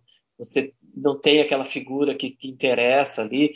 Voltando ao Coração Satânico, a gente tem ali o, o Mickey Rourke no auge né, do, da, da, da, popularidade. Ele é um cara carismático, mesmo que talvez não seja o do, dos atores mais completos. Então, às vezes, falta um elemento ali que, que, que seja a cola da, de, de, tudo aquilo, né, que, que, que tem essa proposta pretensiosa, no bom sentido, né, do Clive Barker, de contar uma história quase épica, épica né? Uma história quase épica, porque vai saltando de cenário, né? Ele começa de um jeito que você não imagina que ele vai se direcionar para certos para certas soluções assim. E é um filme de, que ele foi produtor, diretor e roteirista, né? Então a gente Isso. enxerga ali um controle artístico bastante razoável, né? Bastante respeitável. Não sei, é chato a gente discutir o cinema do Clive Barker e encontrar em dois filmes dirigidos por ele tantas falhas, né? Mas e repito, isso aqui é uma, claro, uma avaliação crítica e pessoal nossa, mas esses filmes fracassaram. Eles, eles, inclusive, eles enterram a carreira do, do Clive Barker como realizador, porque eles são fracassos é, comerciais. Pois é, em 10 anos a carreira de cineasta dele começa em 87 e acaba em 95, né? Ela não dura nem 10 anos. É que é um período que ele escreve muito, ele está publicando romance, alguns dos grandes romances dele, o Oscar falou bastante aqui no programa passado, mas no cinema essa trajetória ela não acontece. E isso afeta diretamente as adaptações. Nesse período também não há muitas adaptações de obras dele, como de novo a gente volta no Stephen King, e até outros autores que estavam em alta aí nesse período. Mas em 92, e aqui a gente vai chegar no último filme que a gente vai se deter mais detalhadamente, em 1992, ou seja, entre Nightbreed e Lord of Illusions, olha que curioso, né? Entre dois filmes problemáticos que ele dirige, surge um filme que ele produz, escreve, adapta um conto dele, adapta o Proibido, que está num dos volumes do Livros de Sangue, que é o Candyman, dirigido pelo Bernard Rose. Um filme que se torna um fenômeno cultural especialmente com o passar dos anos, hoje é um filme muito lembrado, muito citado, vai ganhar aí uma continuação misturado com remake, dirigido pela Nia da Costa, que era para ter estreado em 2020 e foi adiado pela pandemia para 2021. Então, é um filme que ainda está no imaginário das pessoas, que notabilizou a figura do Tony Todd no papel do antagonista da história. E é um filme que, não à toa, não tem direção do Clive Barker é, mas tem uma presença muito forte dele, inclusive expandindo o conto, como o Carlos falou bem no início. O conto tem uma estrutura que é aumentada e amplificada no filme, e esse se torna de fato talvez um dos grandes trabalhos relacionados ao nome dele. E gerou uma pequena franquia, não se compara com Hellraiser, foram só três filmes, sendo que dois relativamente inexpressivos, mas o Tony Todd né, repetiu esse personagem. Então, enfim, Carlos, o Candyman, eu sei que você gosta muito, com toda razão, eu também sou grande fã desse filme. É, você também viu ali na época como é que o Candyman bateu para os fãs do horror de 1992, na sua vivência, né? Eu fui tão deselegante né, com os filmes que, o, que o Flávio Barker fez aí, que o Candyman compensa tudo isso. É, eu realmente é, sou apaixonado por esse filme. É, eu lembro que eu assisti na época e gostei bastante mas ele cresceu na revisão. E, e, e o filme é, é, causou uma boa sensação na época, assim. Eu lembro que foi um filme que é bastante popular, né? Eu gostava muito, assisti a trilogia aí, que os dois primeiros filmes foram um pouquinho mais próximos, né? 92 a 95, depois o terceiro, que é bem ruinzinho, só surge ali em 1999. Mas era um filme é, bastante popular, todo mundo assistiu, né? No Brasil se chamou Mistério de Candyman, né? o primeiro. Mas, como eu falei, ele é sendo revisitado agora e também por uma plateia nova, que acho que vai conseguir curtir legal o filme, porque ele não tem efeitos que você acaba é, debochando, achando tosco, né? Que é, que é, o que mais poderia afastar, né? Um público mais novo, assim, que está muito mal acostumado com efeitos perfeitos, né? Digitais, tal. Então, acho que tudo no filme funciona. Então, eu vejo como um filme que pode não sei se chegou a cair no esquecimento, mas que pode ser resgatado com, com, dignidade. E também essa questão de que as refilmagens hoje em dia, elas muitas vezes são continuações ou derivações, é porque o filme original permanece, né? Não tem mais aquela noção que tinha antigamente de que quando você refazia um filme, o original era muito difícil de você ter acesso, né? É, mesmo que ele tivesse sido lançado em alguma, algum formato, você conseguir um VHS ou mesmo um DVD era muito difícil. Agora, com as plataformas de streaming e outras maneiras de você chegar a uma cópia digital, é, você menciona um filme, minutos depois a pessoa já sabe como assistir. Né? Então, você refazer o Candyman, é, pegando o roteiro da época, recontando aquela história, você vai olhar para aquilo e falar assim, mas isso é, é redundante, né? A, a obra está aí para você apreciar de que adianta né, contar a mesma história. Então eu entendo essas novas visões do filme como uma expansão e, e uma exploração, no bom sentido, da, da, do, do, conceito original, né, do personagem, da criação, mas também uma consciência de que não faz sentido você contar a mesma história, com as mesmas conclusões, com as mesmas é, soluções. Foi assim com, com Suspiria, por exemplo, né? e tantos outros filmes que é, não tiveram a menor ideia, a menor pretensão de substituir o original. Sobre o Candyman de 92, eu acho que ele tem tantos elementos certos, no lugar certo ali, que é, eu só consigo elogiar muito o filme, né? Tony Todd é um cara incrível, né? Um baita de um ator. Eu acho que ele tem uma presença em cena em que tudo que é necessário está representado ali, né? Que é a, a força do, né, do, do, da, da, presença dele como um personagem ameaçador. Ele tem é, uma química sexual, né? Com a personagem, né? Com a Virginia Madsen. Então ele tem ali essa questão de, de ser é, uma figura sedutora, é, literalmente. Ele tem essa encarnação da temática é, racial, né? Porque para a gente fazer um, uma analogia bem simples, né? O, o, em termos de lenda, assim, o Candyman é muito parecido com o Negrinho do Pastoreio no Brasil, né? Que é aquele escravo que é castigado, no caso aí, é, atacado por abelhas, né? E no Negrinho do Pastoreio por, por formigas ali, e que volta né, como um espírito vingativo tal. Inclusive tem um filme brasileiro que é O Diabo Mora Aqui, que ele é sobre a história do Negrino do Pastoreio e ele é sumidamente tido assim pelo produtor, né, o Marcel Isidoro, como uma derivação, né, como é, um filme inspirado no Candyman. Ele menciona ali o Bernard Rose diretamente como um diretor referencial para ele fazer o filme dele. Ou seja, é o Bernard Rose do Candyman, né? É, tem a Virginia Madsen no, no, auge da beleza, né? Eu me divirto olhando para a cara dela e vendo como ela parece a Madonna, né? Ela parece muito a Madonna adolescente ali, né? Depois olha para a cara dela e lembra da Madonna ali final dos anos 80, início dos anos 90. E ele é, expande a, o universo do, do conto, que é um conto muito breve, né? E que tem ali os conjuntos habitacionais da Inglaterra, um espaço que realmente existe, né, aquele cenário é real. Ele transporta isso para os Estados Unidos, mantém esse conflito é, de classes, né, a, a burguesia ali e, e a, a, os conjuntos habitacionais mais pobres, ele mantém todas as cenas de impacto que tem no, no, conto, que é muito curtinho o conto, né? Aliás, como conto, ele, ele tem um tamanho legal, né? Mas ele é muito curto como um romance, Sim, né? É. é se fosse, Exato. se fosse uma, uma história completa ali, um romance, seria curto. Mas um, como conto, ele é bem satisfatório. Mas mesmo assim, ele expande muito. O Candyman do, do, do conto é completamente diferente, né? Que ele é, mais, é um palhaço multicolorido, né? E, e, aí é transformado num personagem negro totalmente sombrio, com, com sobretudo preto, com gancho, né?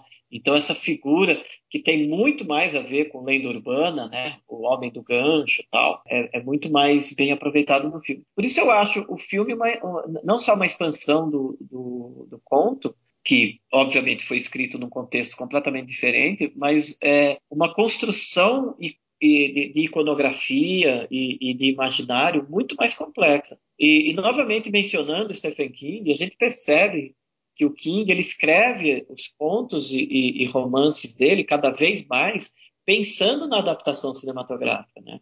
Então ele já tem soluções ali é, nas histórias dele que você vê o filme pronto. O Clive Barker é um, é um um, um autor completamente diferente disso, né?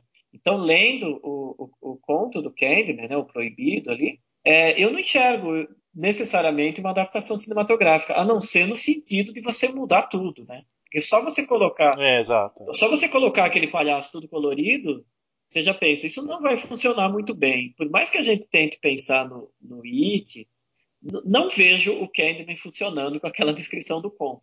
Então, a gente pode fazer esse exercício né, de, de falar assim, o, o Clive Barker não escreveu nisso pensando é, em como que isso se, se traduziria em audiovisual. Né? É, é, uma leitura né, é, é exclusivamente como uma, um conto de, de terror, não como né, um imaginário audiovisual, como eu falei. Então o filme ganha muito com isso. Repito, a presença do Tony Todd é, é, determinante. Né? Dois anos antes ele fez uma refilmagem da Noite dos Mortos Vivos, em que ele faz um Ben ali incrível, né? É, honrando o Dwayne Jones, que fez o original, mas criando um personagem ainda mais forte, né? mais, mais presente, assim, com mais carisma. Inclusive, eu gosto de pensar no Tony Todd como o último dos, dos ícones do horror, né? Depois do, do Robert Englund, só mesmo ele foi um cara que, que impactou tanto, assim, com a presença dele em cena, criando personagens icônicos de terror. Ele não fez tanta coisa conhecida assim, mas ele fez também aquela figura mórbida, né, do necrotério da série Premonição, né? Final Destination. Isso, Eu adoro aquele personagem. A juventude conhece muito ele do Final Destination. Exatamente.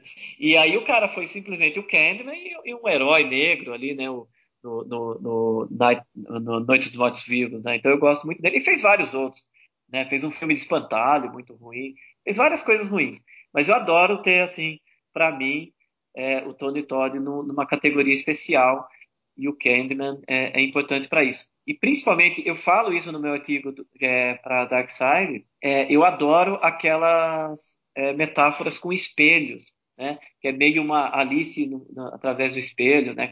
que é uma obra que o, o universo do terror não resiste. Né? Ele, a, a, Alice é uma das obras mais mencionadas no, nos filmes de terror desde o início. Né? Alice nos Países das Maravilhas, mas principalmente a Alice através do espelho. E tanto é, né, nas primeiras cenas do filme, que a personagem está olhando para o espelho, repetindo Candyman, até outros momentos, inclusive quando a, a, as pesquisadoras, né, que é a Virginia Madsen e a amiga dela, lá que estão fazendo um, um, trabalho acadêmico, elas invadem aquele conjunto habitacional é, abandonado, elas entram pelo buraco do espelho do apartamento, né? E, e, quando elas descobrem que a planta daquele conjunto habitacional para pessoas muito pobres, é a mesma planta do, do, apartamento de luxo que ela comprou, e aí ela fica se, se sentindo meio traída, né? Tipo, a, a, conquista da burguesia acaba sendo só uma versão maquiada de um conjunto habitacional feito para pessoas pobres, né? Tudo isso vai espelhando, né? Vai criando essas, essa relação espelhada entre o que é esse universo burguês com o universo pobre, o mundo real com o mundo sobrenatural. Tem muitas coisas boas no filme. Então eu, eu, eu não me cansaria de falar né, das virtudes que ele tem, mas colocaria principalmente é, essa, esse convite né, para quem sabe que, que vai ter um filme vi, vindo aí. É, é essencial é, visitar esses primeiros. E aí o segundo filme, né, que é dirigido pelo Bill Condon, que também é um nome bem interessante, que acabou é, sumindo de circulação aí mas que criou uma, algumas obras interessantes é, no terror nessa época, ele já conta a origem do personagem, né, já tem uma expansão da, da história do Candyman, daí você descobre que ele era um pintor chamado Daniel Robitaille, não sei se é essa a pronúncia dele, porque é ali naquele universo de colonização é, francesa, né? se eu não me engano, se passa em Nova Orleans, que é uma das cidades mais negras dos Estados Unidos, né? E aí tem toda a origem dele, que é gerada por, por, raiva racista, né? Essas coisas todas. Então eu acho um filme bem bacana também, eu acho que é, até ali as coisas estão sob controle. E aí quando chega no Candyman 3, aí a gente percebe parece que é aquele tipo de filme que você faz para mostrar né, de maneira prática que está na hora de parar. Né? E, e, aí também já foi lançado direto em DVD. Ele não, esses filmes não são numerados, é importante a gente ver isso. No Brasil eles foram lançados como Candyman 2, A Vingança, Candyman 3, Dia dos Mortos, mas eles já são lançados lá é, de maneira que você pode assistir esses filmes de maneira independente. Então a pessoa chegava na locadora para pegar um DVD, um VHS, e via ali originalmente, né? Candyman, Farewell to the Flash. Você pega esse filme e leva para casa. Então são filmes para realmente ocuparem um espaço físico numa prateleira, tanto VHS quanto DVD.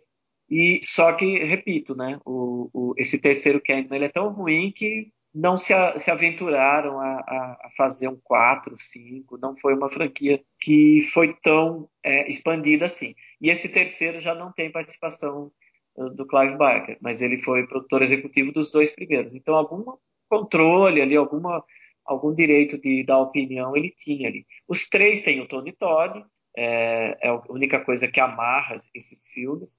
Enfim, também, o que é assistir três filmes? Né? Vai lá e assiste a trilogia, Ei. só para só é constatar moleza. que realmente é, não funciona. Mas eu lembro agora, rapidamente, as aparições do Candyman, por exemplo, no, no, naquele estacionamento, né? E como, como essa figura vai se construindo na mente dessa, dessa personagem obcecada feita pela Virginia Madsen. São grandes momentos do cinema de horror, né? Então eu, eu, eu tenho, assim, com muito carinho mesmo, essa franquia. E você citou Bill Condon, que em 1998, poucos anos depois do Candyman 2, dirigiu Deuses e Monstros, um drama biográfico que conta os últimos dias né, do James Whale, diretor do Frankenstein, e que teve produção do Clive Barker. Pouca gente lembra disso, ou diria mais, pouca gente sabe disso, que o Barker produziu esse filme, que concorreu ao Oscar e tem uma interpretação magnífica do Ian McKellen como esse velho James Whale. É um filme muito marcante, eu gosto bastante dele. Você também? Nossa, eu adoro esse filme e é justamente isso que eu estava puxando ali do, do, Bill Condon, né, que era um cara que tinha uma carreira bem digna, bem interessante nos filmes de terror e nesse universo né, de, paralelo, assim, essa extensão do horror, que é também você contar a história desses personagens. E foi muito interessante, foi muito é, marcante na época que, que ele conta esse filme, né, o Gods and Monsters, dessa da, da relação do, do, do James Whale como um cineasta gay em Hollywood, né? Ele é inglês, mas foi fazer a carreira nos Estados Unidos. E, e, e, vale criar esse paralelo porque o Clive Barker também é conhecido como esse autor gay, né? Então, dando essa representatividade para a comunidade gay dentro do, do, imaginário do terror, que supostamente pode, possa ter algum preconceito, alguma resistência, que a gente sabe que é muito contrário disso e, e é tema que ganha força, inclusive, agora, né? A gente falou do Tony Todd, que tem ali o protagonismo negro, então eu, eu enxergo essa relação do Clive Barker querendo produzir é, esse, esse filme, né, que é, um, é uma é, biografia dramatizada, né, o personagem do Brendan Fraser, por exemplo, é, não existia, tem até gente que acha que era o Curtis Harrington, que era também um, um diretor muito iniciante, ali um realizador muito iniciante que teve essa amizade com o James Whale, inclusive teria sido a pessoa que salvou Old Dark House da extinção, porque ele ele foi atrás de uma cópia tal. Então toda essa relação é, é, narrada de maneira meio fictícia no filme, ela realmente existiu. E eu vejo ali o Clive Barker meio que tentando trazer essa história para as telas e contar uma história digna de um personagem ali do, do universo LGBT e tal. Eu acho que esse filme está meio esquecido. É, pois é. É um filme que ganhou o Oscar de roteiro adaptado, né? Então fez um barulhinho necessário ali é, naquele momento, né? Seria muito legal ver, ver esse filme voltando a, a, ser discutido, já que a gente está numa época também em que a, as obras de horror elas são usadas também para levantar outras bandeiras. vamos lembrar do, do, do, James Whale, do Gods and Monsters e do papel do Clive Barker fazendo questão de, de, fazer com que essa história fosse contada. Sim, é um belo filme mesmo. Acho que é um, um drama a ser revisitado com certeza. Bom, e aí, depois do Mestre das Ilusões, aqui chegando na nossa reta final, o filme é de 1995 e, curiosamente, demora quase 15 anos para ter uma nova adaptação do Clive Barker no cinema. Eu tô pulando aqui os filmes de TV, que foram pouquíssimas coisas, porque eles são menos expressivos ainda.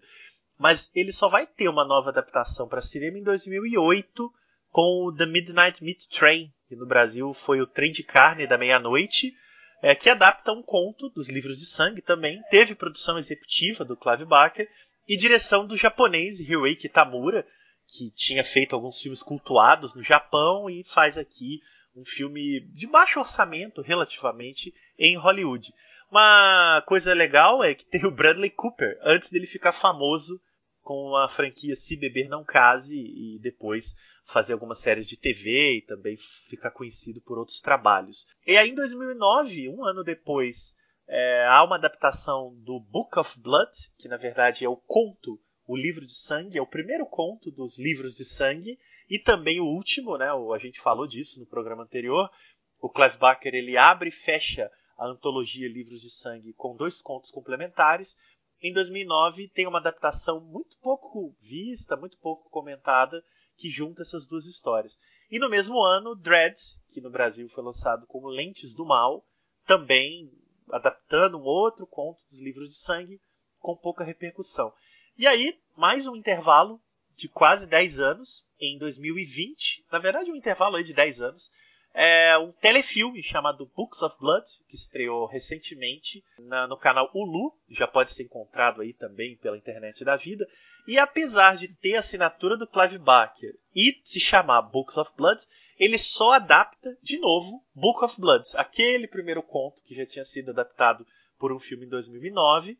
E tem outras duas histórias que não têm relação com nenhuma história do Clive Barker é, eu acabei citando esse que foi feito para TV porque ele tem uma coisa de produção que acho que cabe aqui. Ele surgiu como série, era para ter sido um seriado que adaptaria várias histórias dos livros de sangue.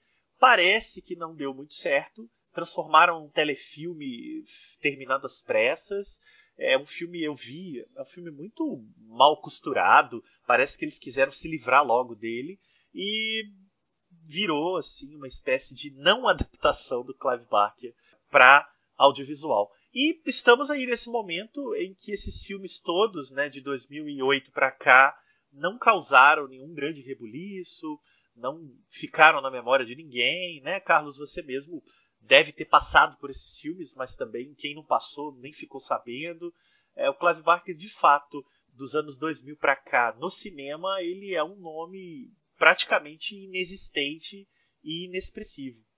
Exatamente, até acrescento aí o Santo Pecador de 2002, que ele foi produtor executivo, um filme que eu lembro também de ter assistido na época, eu editava uma revista chamada Cine Monstro nessa época, e assisti, eu lembro que foi um filme que não ficou nada comigo, assim, né? Pode ser culpa minha, mas pode ser culpa do filme também, porque eu não vejo ninguém falando do Saint Sinner, né, o Santo Pecador, como um clássico a ser redescoberto tal. O Midnight Meat Train, é, eu acho que ele foi lançado também como o último trem na época. Isso, é isso mesmo, o último trem. É o trem de carne da meia-noite é o nome do conto no Brasil. Sim, sim. E eu lembro de ter assistido e, e, e, e ter sido uma experiência ótima. Foi um baita de um filme. Eu não revi ele recentemente, então eu estou ainda com uma impressão aí de 10 anos atrás, mas eu lembro de ter sido um filme bem bacana, assim, bem interessante. Eu cheguei ao filme sem nenhuma referência do Clive Barker. Eu não sabia que era adaptado dele na época. Claro que assistindo o filme, como eu leio letreiros, né? Eu, eu sabia que tinha a ver com ele. Tava lá. Claro. É, e eu lembro que todo mundo gostou desse filme, mas ele poderia ser qualquer outra coisa, né? sem trazer ali a assinatura do, do Clive Barker, que a, acredito que a repercussão seria a mesma. Ou seja, mais uma vez, a gente falando aí, é, traçando um paralelo com o Stephen King, os filmes baseados em Stephen King sempre passam necessariamente pelo filtro de ser um filme do King. Né? Vamos ver como que o universo do Stephen King foi levado às telas dessa vez. Né? Passa sempre por isso. O do Clive Barker parece que o nome dele se dilui, né? ele, ele, ele perde a força ali. E mesmo quando traz uma marca forte como Book of Blood, né, que é, é, é um nome já bastante marcado, impactante, né, no, no, na, na, vida, né, na obra do, do Clive Barker, você associa imediatamente a ele. Esse filme também, de 2009, passou completamente despercebido, assim, assisti com aquela super boa vontade, né, de falar, pô, vamos ver aí como que é o Clive Barker mais contemporâneo, né, já que ele é produtor, também não, não traz muita coisa, e o Dread uh, a mesma experiência. Então são dois filmes, os dois de, de 2009 aí, que realmente é, a gente fica meio constrangido até de, de, de não conseguir enxergar o que, o que o Clive Barker está oferecendo ali, né?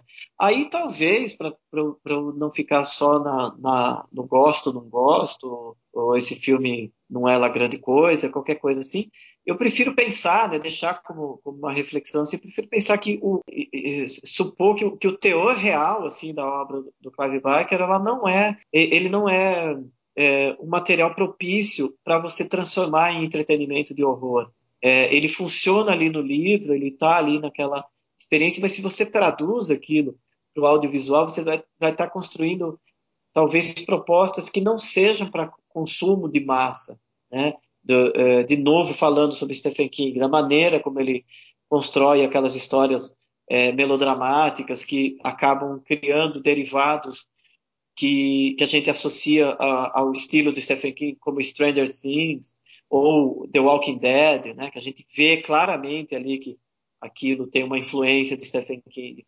E eu, eu acho que a, que a pegada do Clive Barker é muito mais complexa, menos fácil de você traduzir em personagens que sejam arquétipos, assim, né? que sejam essas figuras tão já previamente exploradas, né? Seguindo essa teoria meio meio mambembe, né? meio, meio improvisada, eu acho que é, fica meio difícil a gente acreditar que um, um Clive Barker mais puro, né? mais essencial, assim, mais orgânico, né? que seja realmente represente é, os pensamentos dele, possa ser um produto comercial embalado. É, eu, eu, pensei num paralelo completamente absurdo agora, mas, por exemplo, o David Lynch, quando é, conseguiram convencê-lo a, a levar a obra dele aí para as novas gerações, né, para o universo das séries que são consumidas vorazmente aí, a gente sabe aos montes, né, American Horror Story e tantas outras coisas, é convencer o, o David Lynch a fazer a terceira temporada de Twin Peaks e a gente sabe no que deu, né? Deu, deu numa obra-prima, né? Numa é, experiência incontestável, é, uma experiência absoluta de linguagem, mas em que ele desrespeitou qualquer convenção que você podia é, é, esperar de alguém que fosse entregar um produto para consumo de massa televisivo em formato de série, etc. Então, o, o, o Clive Barker, eu imagino que ele tendo um controle absoluto aí da obra dele e falou assim, não, você vai fazer o que você quiser. Ele entregar ali como como uma figura criativa, um, um, consultor de roteiros, alguma coisa que ele tenha uma participação criativa importante, talvez a gente possa chegar no, numa justiça audiovisual ao que é o legado do Clive Barker. Agora, se esse Hellraiser chegar aí como é, uma versão pop, uma versão um pouquinho mais sombria de Stranger Things, alguma coisa assim, aí eu vou considerar um fracasso absoluto. Né?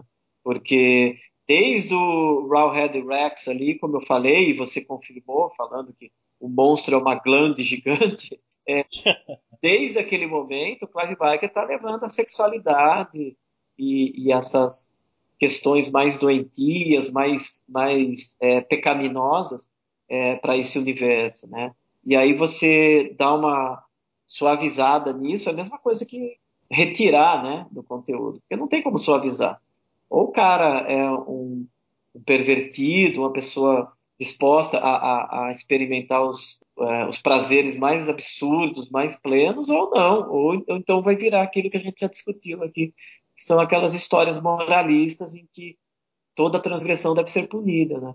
Então, eu não tenho muita expectativa sobre séries de TV, porque raramente eu encontro tempo para acompanhar, mas eu tenho um pouco de desconfiança se o espírito do, do Clive Barker ele é adequado a esse consumo de massa. Tudo bem, saberemos em breve ou não, né? depende aí se esses projetos vão caminhar. Lembrando que o Barker recentemente deu várias entrevistas por conta do lançamento do Books of Blood do canal Hulu e ele revelou que está para lançar um novo romance, uma nova antologia de contos e vários projetos de adaptação para TV, especialmente para TV, estão para sair nos próximos anos. E 2021 tem o novo Candyman da Nia da Costa, que deve trazer de volta um pouco dessa mitologia.